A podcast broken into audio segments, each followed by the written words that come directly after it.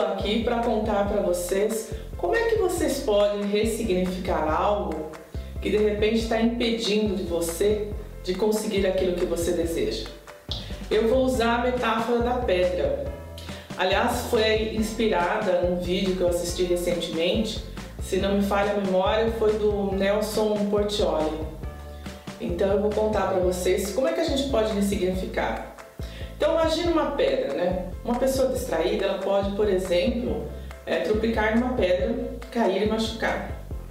A pedra também pode significar para um escultor uma bela obra de arte.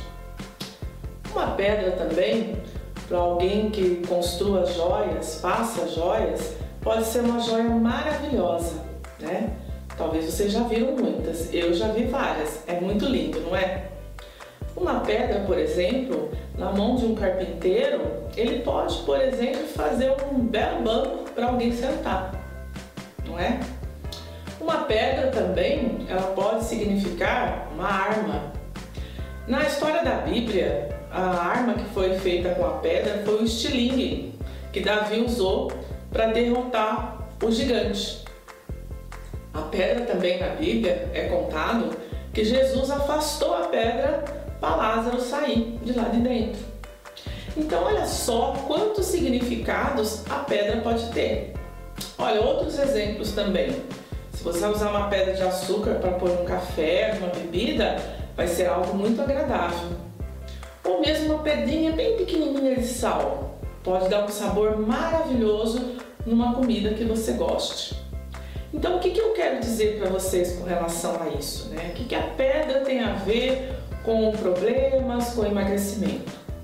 Às vezes a gente está tão preocupado com a questão, por exemplo, do problema, que a gente não busca a solução.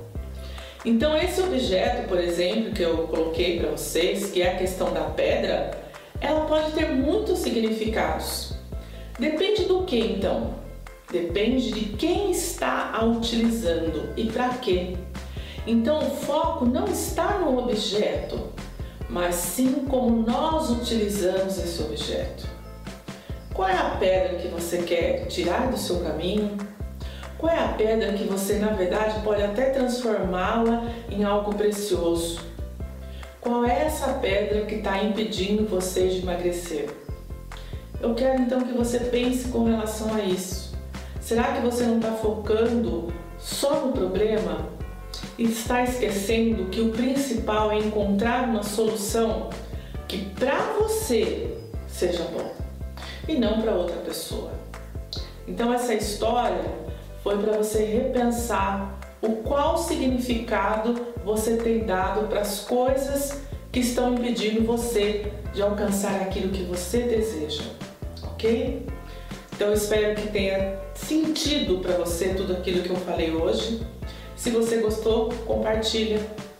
Quando a gente gosta de algo, com certeza a gente está ajudando outras pessoas. Eu sempre faço isso. Compartilho os meus conhecimentos porque eu tenho certeza eu posso estar ajudando você ou através de você eu estar ajudando outras e outras pessoas. Então, se inscreva no meu canal. Abraços. Tchau, tchau.